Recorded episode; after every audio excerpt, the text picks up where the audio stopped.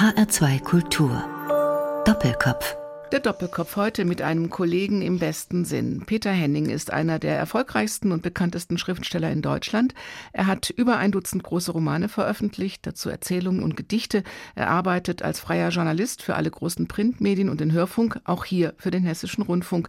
Er ist Dozent an der Uni Köln für kreatives Schreiben und dann kommt noch sehr viel mehr und er ist der aktuelle Stadtschreiber von Bad Homburg, sozusagen Peter der Erste. Mein Name ist Daniela Baumeister. Hallo, Peter Henningen. Guten Tag.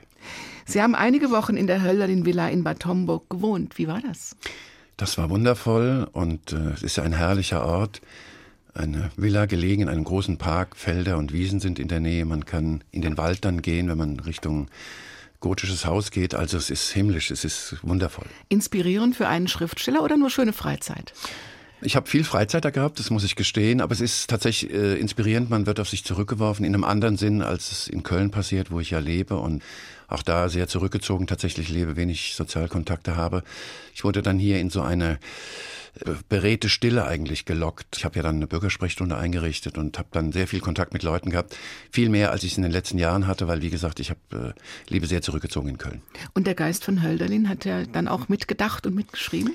Manchmal dachte ich auch, ich werde irre, wenn ich in den Wiesen stand, aber aus einem völlig anderen Grund, denn wenn man in Köln ist und dort lebt, das ist großstädtisch, da gibt es wenig Grünflächen und dann war ich eben hier und da ich ein Fable und äh, für Schmetterlinge habe, mich mit denen sehr intensiv beschäftige, hier waren Wiesen und Wälder und auch besonders angelegte Wiesen der Stadt solche Bienenwiesen, die eben sehr bunt durcheinander blühen, Schmetterlinge und Bestäuber anlocken. Also da war ich einfach sehr beglückt.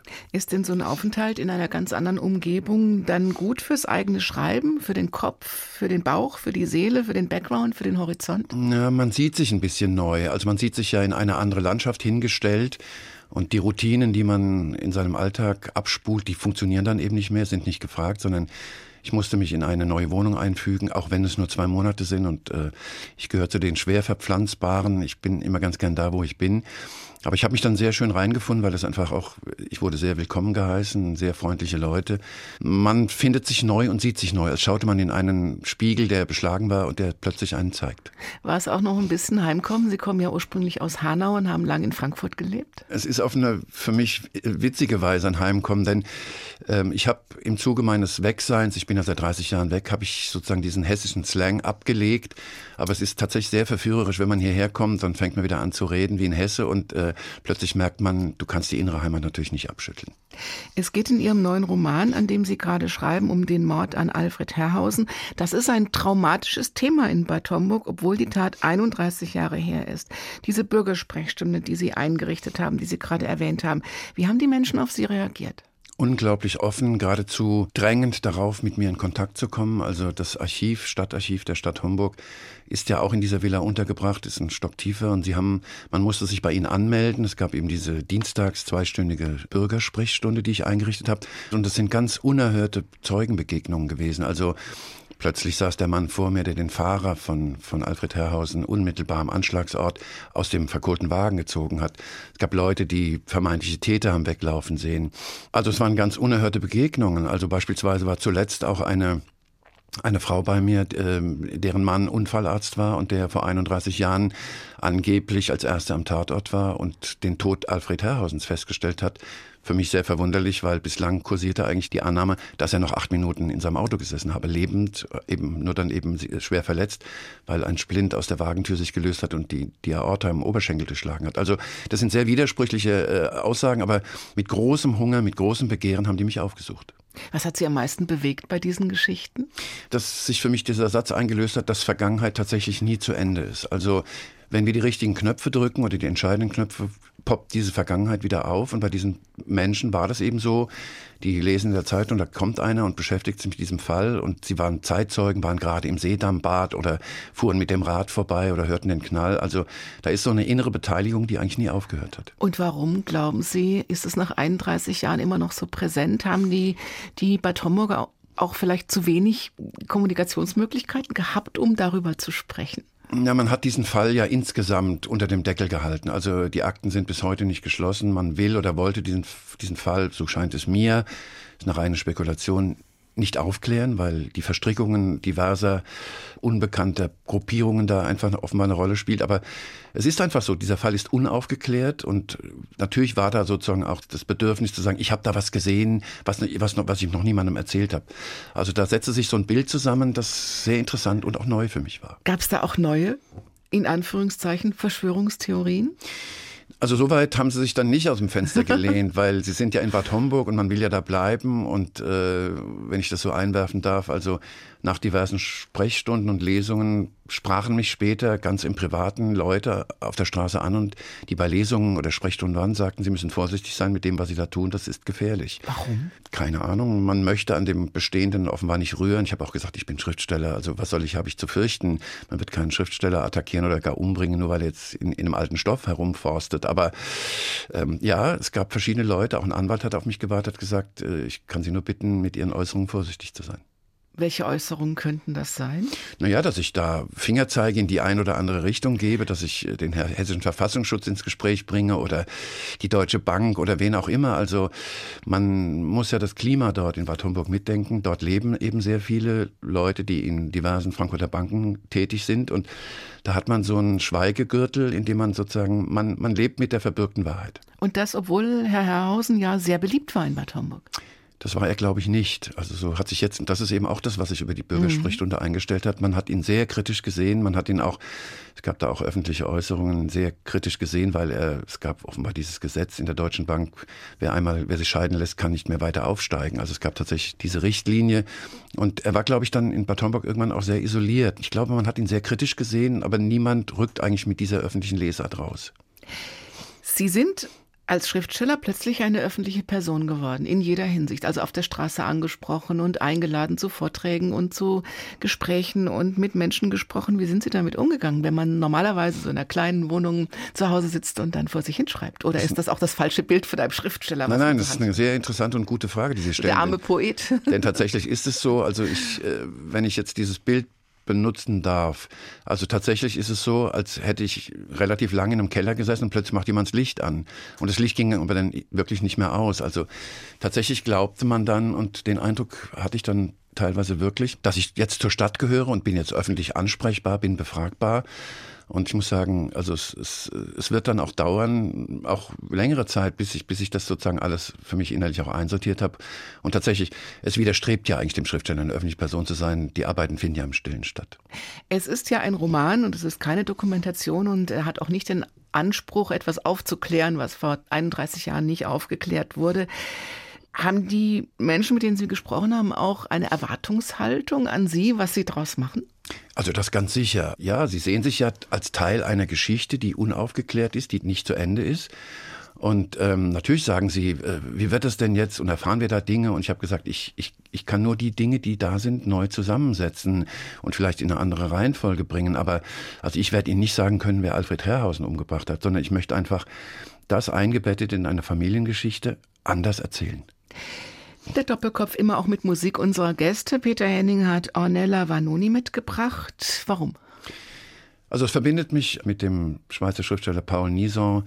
Er war in den 60er Jahren in Rom, hat dort seinen Roman Canto geschrieben, der ein ganz bedeutendes Buch ist.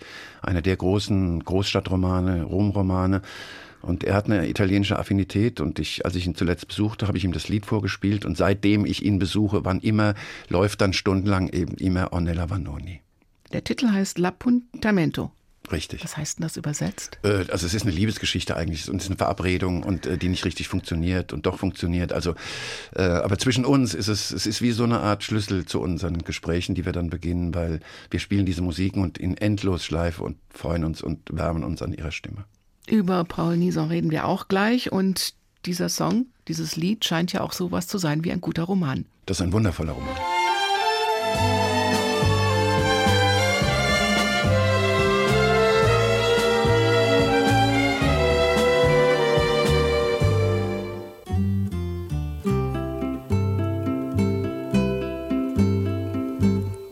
Ho sbagliato tante volte ormai che lo so già. Che oggi quasi certamente sto sbagliando su di te. Ma una volta in che cosa può cambiare nella vita mia. Accettare questo strano appuntamento è stata una pazzia. Sono triste tra la gente che mi sta passando accanto. Ma la nostalgia di rivedere te forte più del pianto. Questo sole accende sul mio volto un segno di speranza. Aspettando quando a un tratto ti vedrò spuntare in lontananza. Amore, fai presto, io non resisto.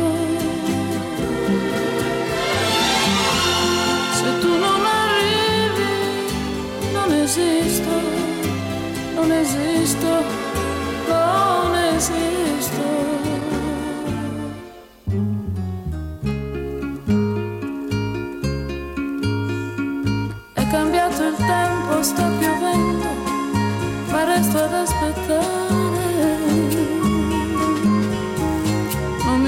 importa cosa il mondo può pensare, io non me ne voglio andare. mi guardo dentro e mi domando, ma non sento niente. Sono solo un resto di speranza perduta tra la gente. Amore già tardi e non resisto.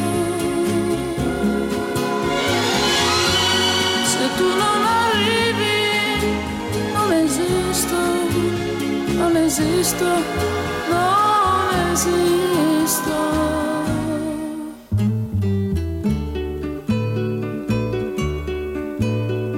Luci, macchine, vetrine, strade, tutto quanto si confonde nella mente.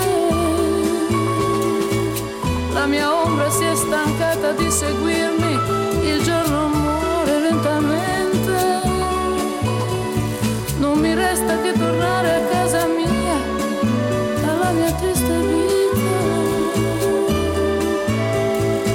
Questa vita che volevo dare a te, l'hai sbriciolata tra le dita. Amore, perdono, ma non resisto. Adesso per sempre non esisto esisto, non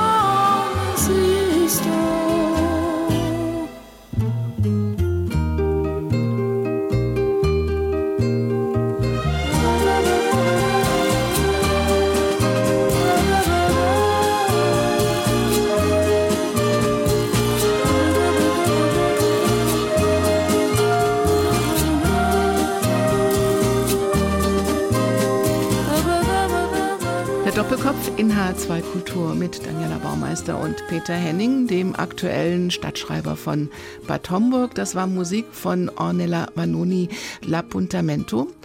Und Sie haben gerade, Peter Henning, Paul Nison erwähnt, der vermutlich auch für die ersten Schreibversuche mitverantwortlich ist. Dann ist er ein ganz wichtiger Mensch in Ihrem Leben. Warum?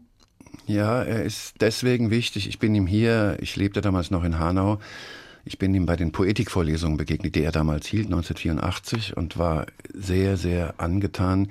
Da sprach jemand sehr frei über seine Unfähigkeit, sich in Romane hineinzudenken. Da sprach jemand sehr offen über das, was tatsächlich Schriftsteller sein bedeutet. Einsamkeit, äh, Abstinenz, schwere Zeiten. Also was, was nicht so erstrebenswert ist eigentlich. Nein, das ist nicht erstrebenswert, aber mich hat fasziniert, wie jemand die Sprache für all das hatte, wie mhm. jemand sich in diese Dinge hineinsetzen konnte und dann entstand eben diese wirklich jetzt für mich fast 40 Jahre währende Freundschaft und ich schaute in dieses Leben rein und er hat sicherlich äh, Lehrerqualitäten für mich gehabt. Er hat mir einfach einen Weg gewiesen, auch wenn die Bücher, die ich schreibe, ganz anders sind als seine, aber wir sind in einem immerwährenden Dialog und mein Schreiben, also das literarische Schreiben, ist, glaube ich, ohne die Begegnung mit ihm nicht denkbar. Sie haben gar nicht gelesen oder gar nicht viel gelesen, bis Sie 25 waren. Wie Nein, kommt man denn dann zum Schreiben? Ich glaube aus einer Notwehrsituation. Also man, man, man muss reagieren auf das, was man erlebt. Also Schreiben hat natürlich immer einen therapeutischen Nebenaspekt. Man, man verifiziert, man, auch Psychologen sagen, ja, schreiben Sie Ihre Erlebnisse auf, dann schreibt er das auf und hast es auf dem Papier und ist ein Stück weit weggerückt. Aber bei mir war es eben so, dass ich durch ein, wie ich später, ich habe das später angeschaut, ein relativ traumatisierendes Leseerlebnis, nämlich mit meinem Vater, der, als ich ihm was vorlesen wollte, sich halb tot gelacht hat darüber, dass ich es nicht rausbrachte. Und dann setzt man mir so eine Art Leseblockade ein, die ich mit sechs erlebte. Und ich habe fast 20 Jahre gebraucht, um mich davon zu erholen. Ist das dann sowas wie ein zweites Leben? Das Lesen und das Schreiben? Ich meine, Sie schreiben ja auch Kritiken, Sie lesen wahnsinnig viel. Sie arbeiten ja nicht nur als schreibender Mensch, sondern eben auch als lesender Mensch. Ganz sicher. Also ähm, ich würde mein Leben tatsächlich in zwei ähm, nicht gleich große Hälften einteilen.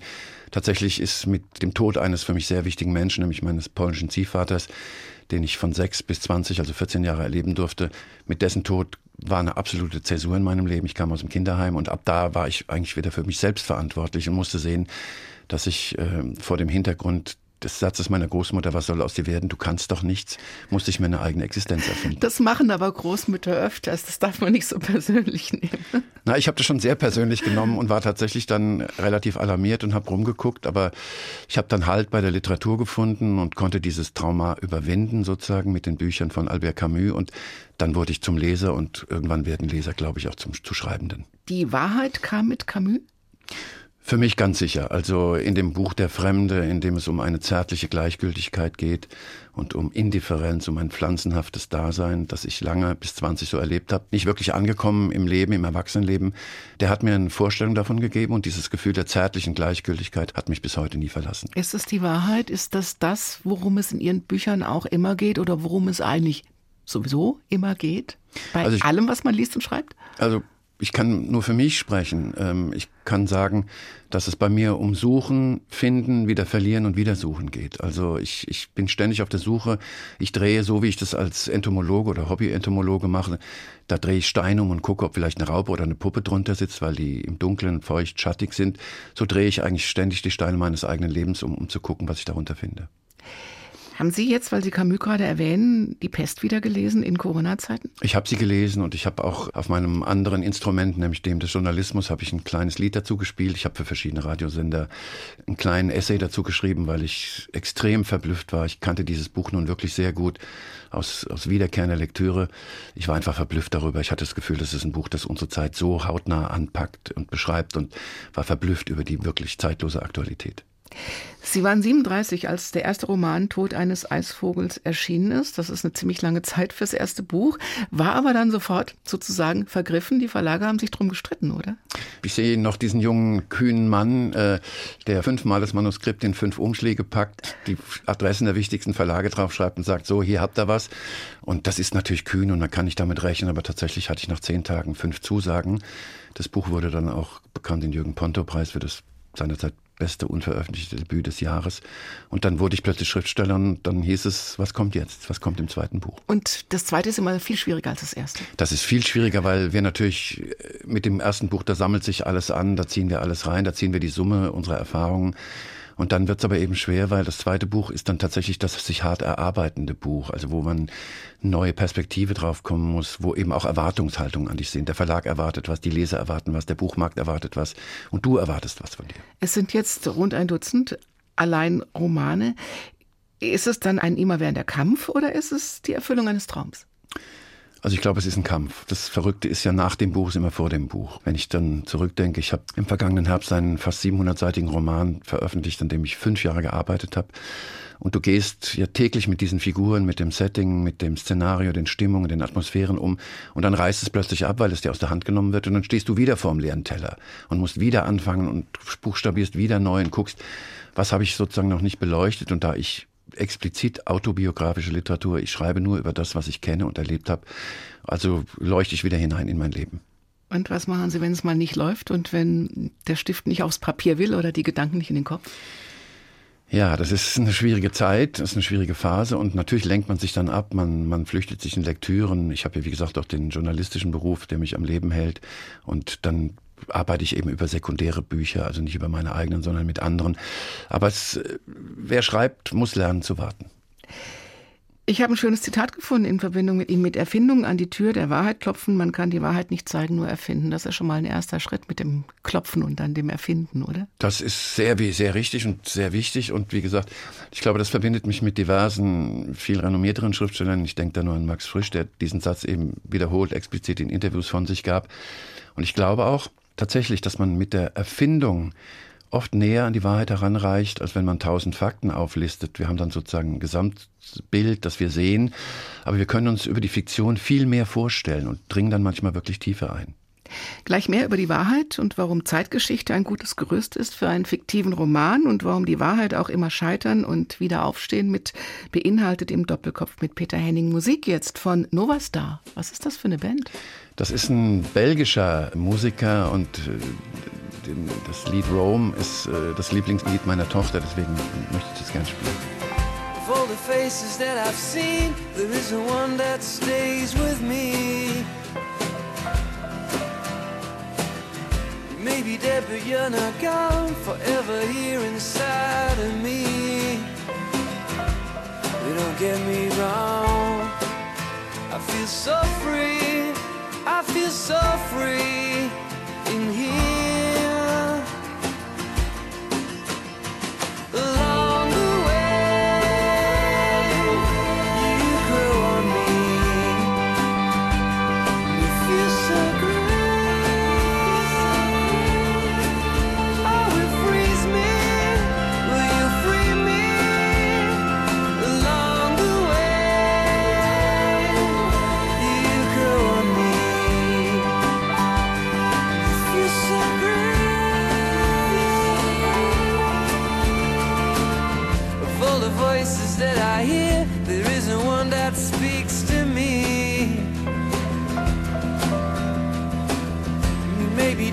But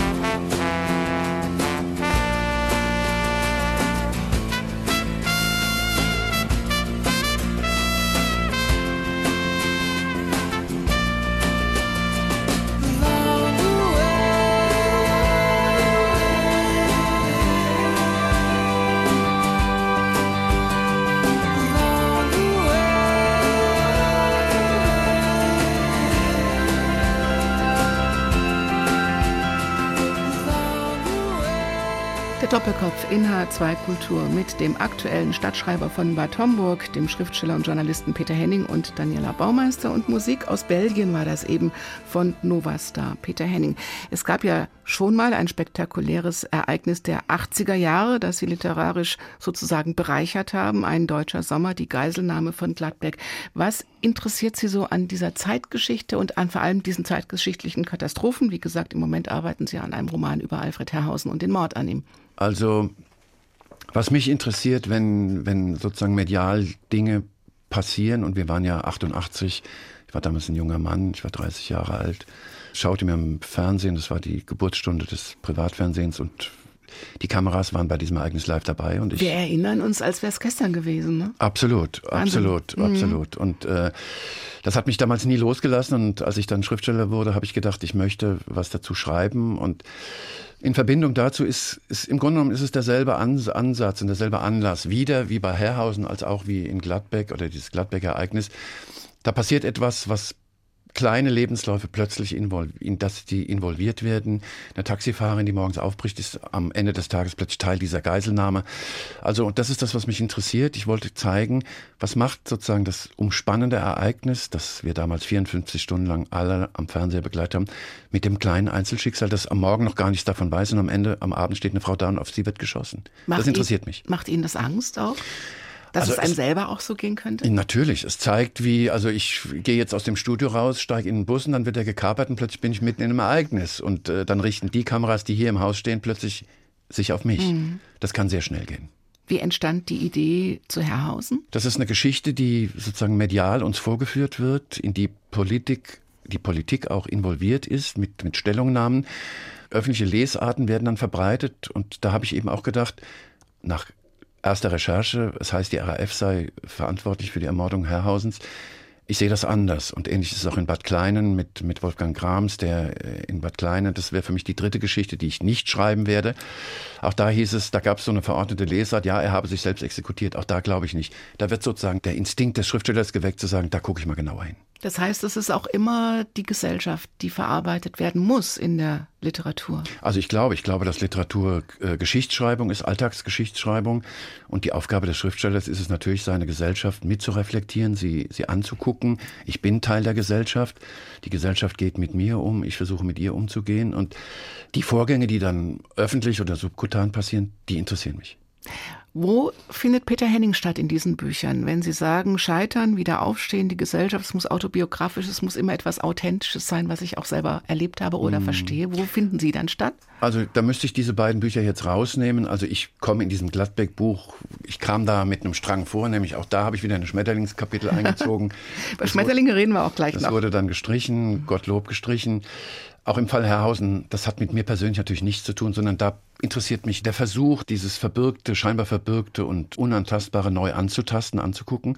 Aber in allen anderen, allen anderen Büchern, sei es im Eisvogel, sei es in, den, in, in dem großen Roman Die Ängstlichen, das ist die Geschichte meiner Familie. Die Chronik des verpassten Glücks ist die Geschichte meines Ziehvaters und meiner Suche nach ihm. Also in allen anderen Büchern bin ich sehr wohl präsent. Scheitern und wieder aufstehen. Scheitern ist ja nicht unbedingt was Negatives und wieder aufstehen sowieso nicht. Was passiert aber, wenn das Aufstehen nicht gelingt oder echt schwer wird? Dann wird es richtig schwer, weil der Schriftsteller Paul Nison, über den wir schon sprachen, der sagte mal, ich ziehe mich am Schreiben des Fadens hervor. Und ich, das finde ich ein sehr schönes Bild. Und der Schriftsteller John Cheever sagt, wir, wir gleiten sozusagen über unsere Sprache, unsere Sprache und wir hängen über einem Abgrund und unten lauert und droht das Chaos, aber der Faden hält. Und das ist etwas, was mir gefällt dass ich wie ein, ein, ein, ein Seiltänzer über den Sätzen balanciere, gehalten werde von ihnen und äh, dann tatsächlich dorthin komme, was Wittgenstein sagt, das Ende meiner Sprache ist das Ende meiner Welt. Da sind wir aber noch lange nicht angekommen.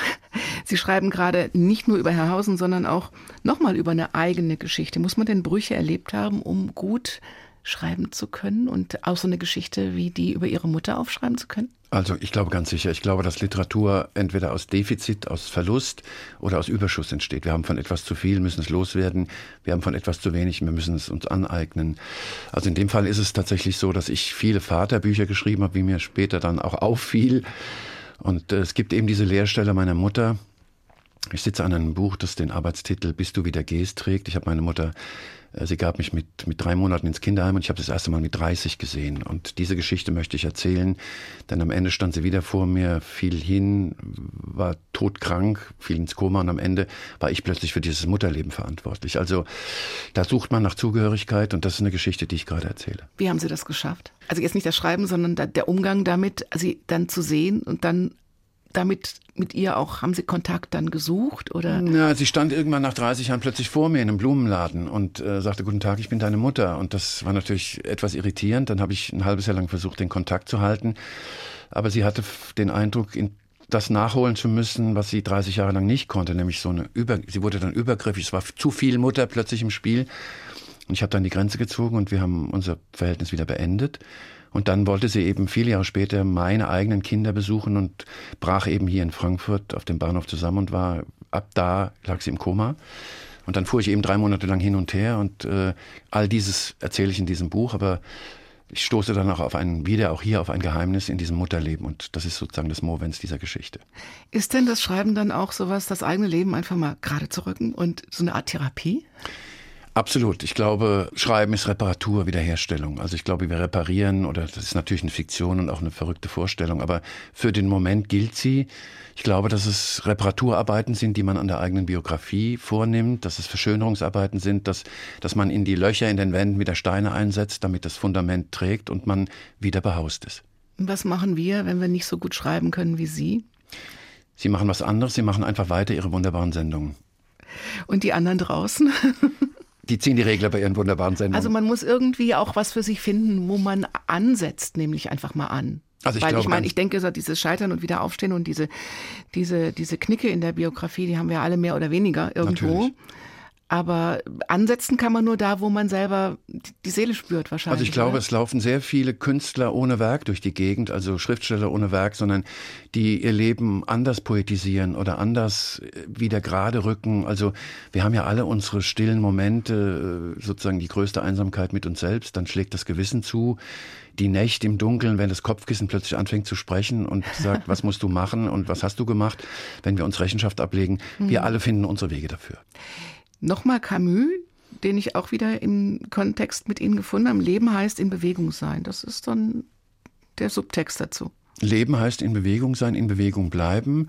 Und Leben heißt auch mitleben. Das heißt, auch das ist ein Camus-Satz, heißt tatsächlich partizipieren. Also nicht sagen, ich führe mein Leben sozusagen ganz äh, für mich selbst, sondern Teilhabe, teilnehmen an dem, was passiert. Also, und ich fand, es gibt so viele schöne Solidaritätsmomente in den größten Krisen, wenn die Jungen plötzlich für die Alten da sind. Und ich glaube, wir können nicht äh, durch den Wald rennen und sagen, das geht uns alles nichts an. Auch das Sterben der Bäume oder das So-Sein der Bäume, die uns dann Trost spenden. Also alles das ist da. Und ich glaube, Leben heißt tatsächlich partizipieren, den anderen sehen. Camus hat mal geantwortet auf die Frage nach den zehn bevorzugten Lieblingswörtern. Die Welt, der Schmerz, die Erde, die Mutter, die Menschen, die Wüste, die Ehre, der Sommer, das Meer und das Zehnte weiß ich nicht. Können Sie das alles unterschreiben? Nicht alles für mich, aber vor dem Hintergrund seiner in den niedersten Niederungen, nämlich in der Sprachlosigkeit der eigenen Mutter, in einem äh, wirklich armen Viertel von, von Algier aufzuwachsen, wo man nachts immer, wenn er nach Hause kam und die Hände auf das Geländer legte, Treppengeländer, immer Angst vor den Schaben hatte. Also die haben in sehr einfachen Felsen und er hat wirklich stieg aus dem Nichts bis zum Nobelpreis auf. Und äh, ich könnte für mich auch zehn solche Worte finden. Der Schmetterling, der Wald, die Liebe, die Schönheit der Frauen, das Blau des Himmels, die Stille am Morgen, die Augen meiner Hunde, das Lächeln meiner Kinder. Ein paar davon werden wir gleich noch besprechen. Jetzt gibt's Musik von Ron Sexsmith. Ron Sexsmith ist äh, ein wundervoller Liedermacher, ein kanadischer Liedermacher, dem Paul McCartney mal assistierte. Er sei der im Moment bedeutendste lebende Liedermacher und Schreiber. Das wollen wir uns nicht entgehen lassen. Whatever it takes. Das passt auch wieder zu Ihnen. Also was auch immer kommt und was auch immer man dann machen muss. Wir müssen es nehmen. We've all been hurt by love that's out of our hands. For all it's worth, I'm drawing a line in the sand. Another morning just won't do. I need your love to shine on through, or it won't be new. Whatever it takes, my love, I'll find it. Whatever it takes, my love to put the lonely days behind us, laying it down. Whatever it takes, my love.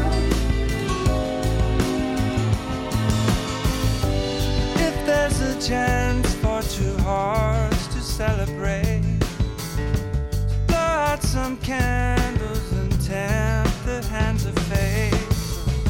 You make a wish, I'll make one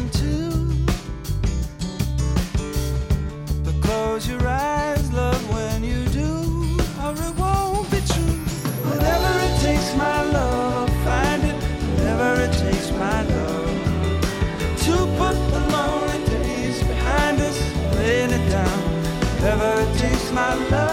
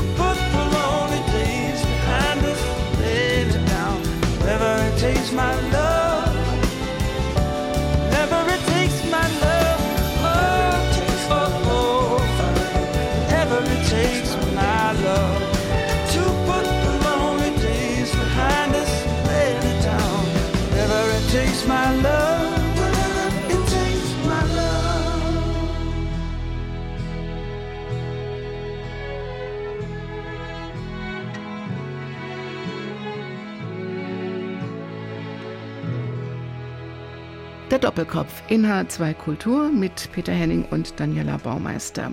Wie sind Sie eigentlich durch Corona gekommen? Wir nehmen dieses Gespräch auf Anfang August und im Moment sieht es relativ entspannt aus. Die ersten vier Monate waren nicht entspannt und was man heute hört, der Herbst wird vermutlich auch nicht so entspannt, wie der Sommer ist. Wie haben Sie das bisher überwunden als Künstler?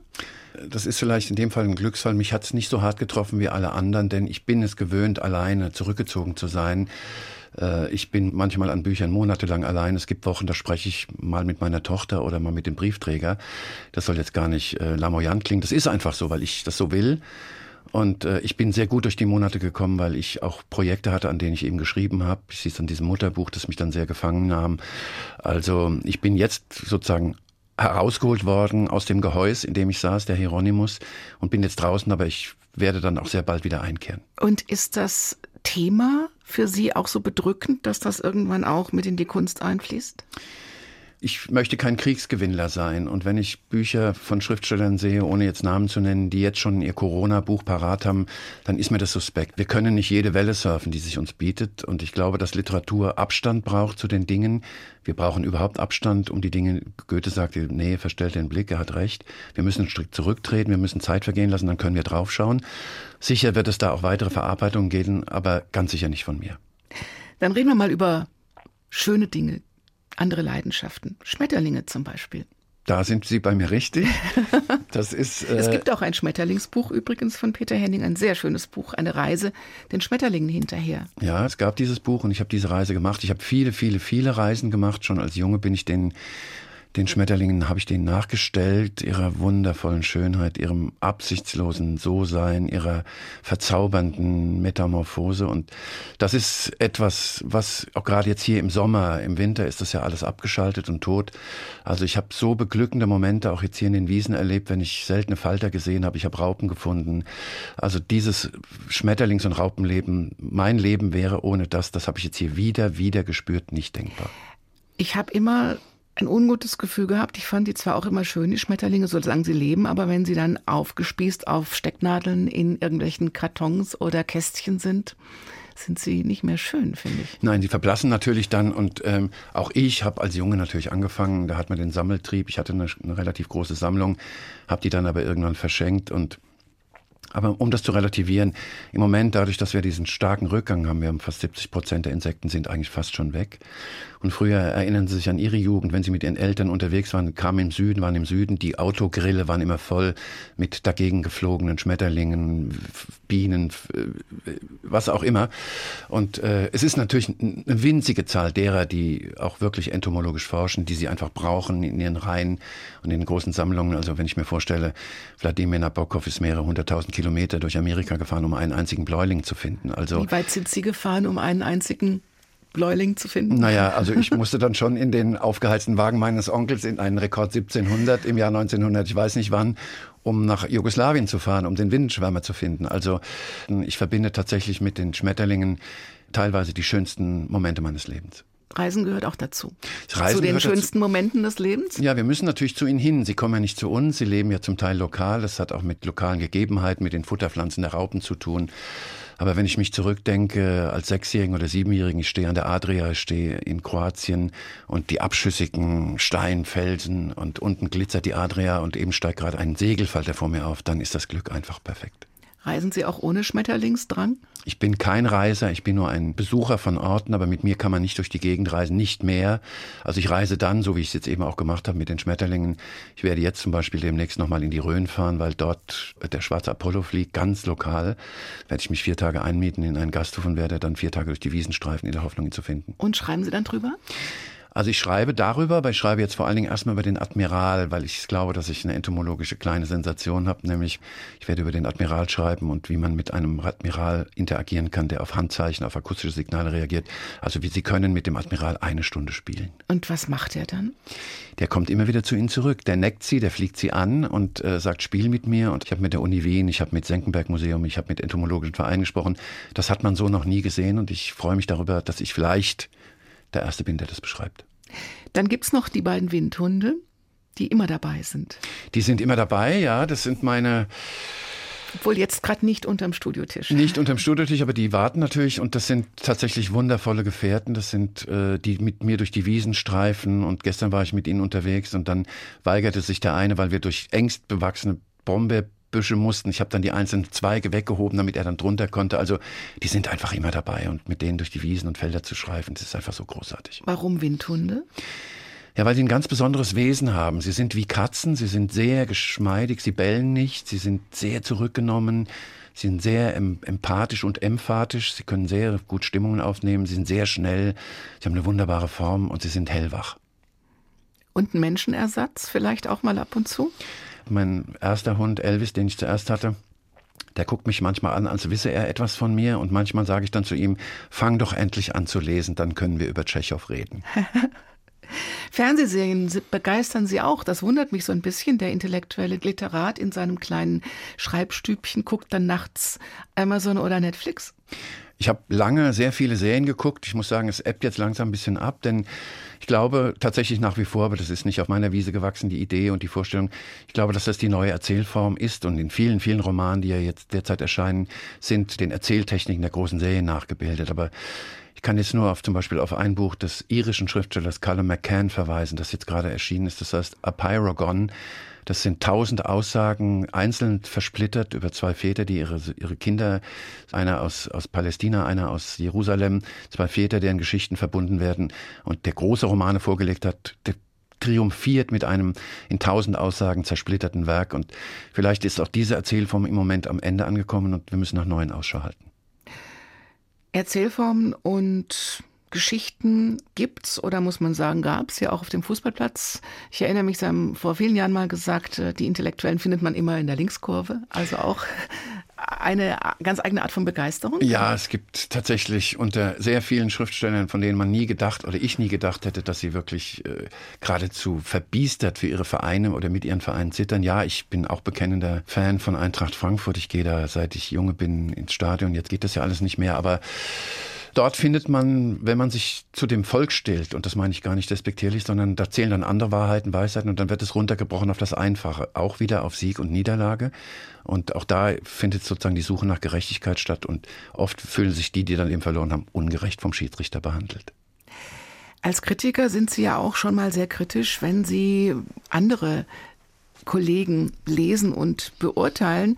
Und da fand ich ein Zitat, da hat einer alte Schreibseminarregeln missachtet. Denken Sie beim selber Schreiben immer daran, dass Sie alles beachten und dass man bloß nicht auf die Idee kommt, eine schlechte Kritik über Sie zu schreiben? Also die wird es immer geben, die schlechte Kritik. Und ich glaube, wir müssen das sportlich nehmen. Wir sind, wir setzen uns aus und äh, wer sich in Gefahr begibt, kann darin umkommen. Also das ist nicht neu, aber tatsächlich versuche ich, meine Bücher so zu schreiben, dass ich mir hinterher sagen muss und sagen kann, du konntest es nicht besser.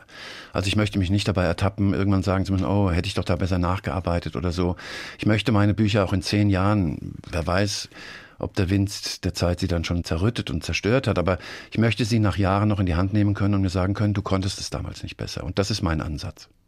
Wir sind alle sehr gespannt auf das Buch über die Mutter und dann über das Buch über Alfred Herrhausen, was kein Buch über Alfred Herrhausen ist, sondern eigentlich eine Zeitgeschichte, ein Buch über Deutschland, ein Roman über eine Familie. Das Ende der Benommenheit heißt es als Arbeitstitel. Ich finde den Titel sehr schön.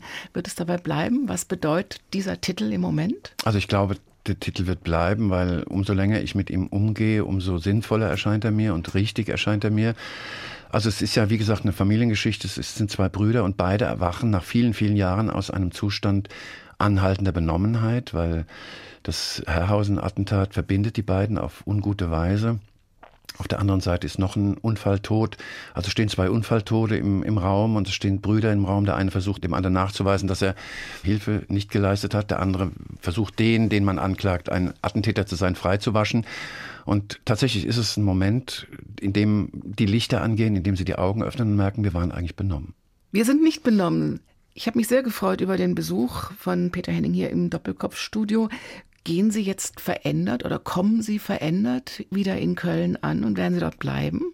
Also ich komme ganz sicher verändert dort an. Es wird auch Eingewöhnungszeit brauchen, bis ich aus dieser, ja, aus diesem ganzen Umtriebigen, aus den Gesprächen mit den Leuten, aus den Auftritten, aus den Anfragen, aus Interviews, aus Radio, was auch immer, wieder in die Stille zurück muss. Die werde ich erstmal wieder anziehen müssen wie einen alten Rock oder einen alten Kittel, in dem ich mich dann irgendwann wieder wohlfühlen werde. Aber ob Köln meine Station bleiben wird, das wird im Moment werde ich sehen. Aber ich habe den Eindruck, äh, wie ein Schmetterling, ich müsste noch mal woanders hinfliegen. Da kommen wir ja noch mal auf Camus. Leben heißt in Bewegung sein. Peter Henning, vielen Dank. Die letzte Musik kommt von Pat Metheny vom Album Secret Story. Antonia? Antonia heißt meine große Tochter, darum spielen wir das. Wir spielen es auch, weil es sehr schön ist. Mein Name ist Daniela Baumeister. Vielen Dank, alles Gute. Wir sind sehr gespannt und auf hoffentlich bald. Ich danke Ihnen.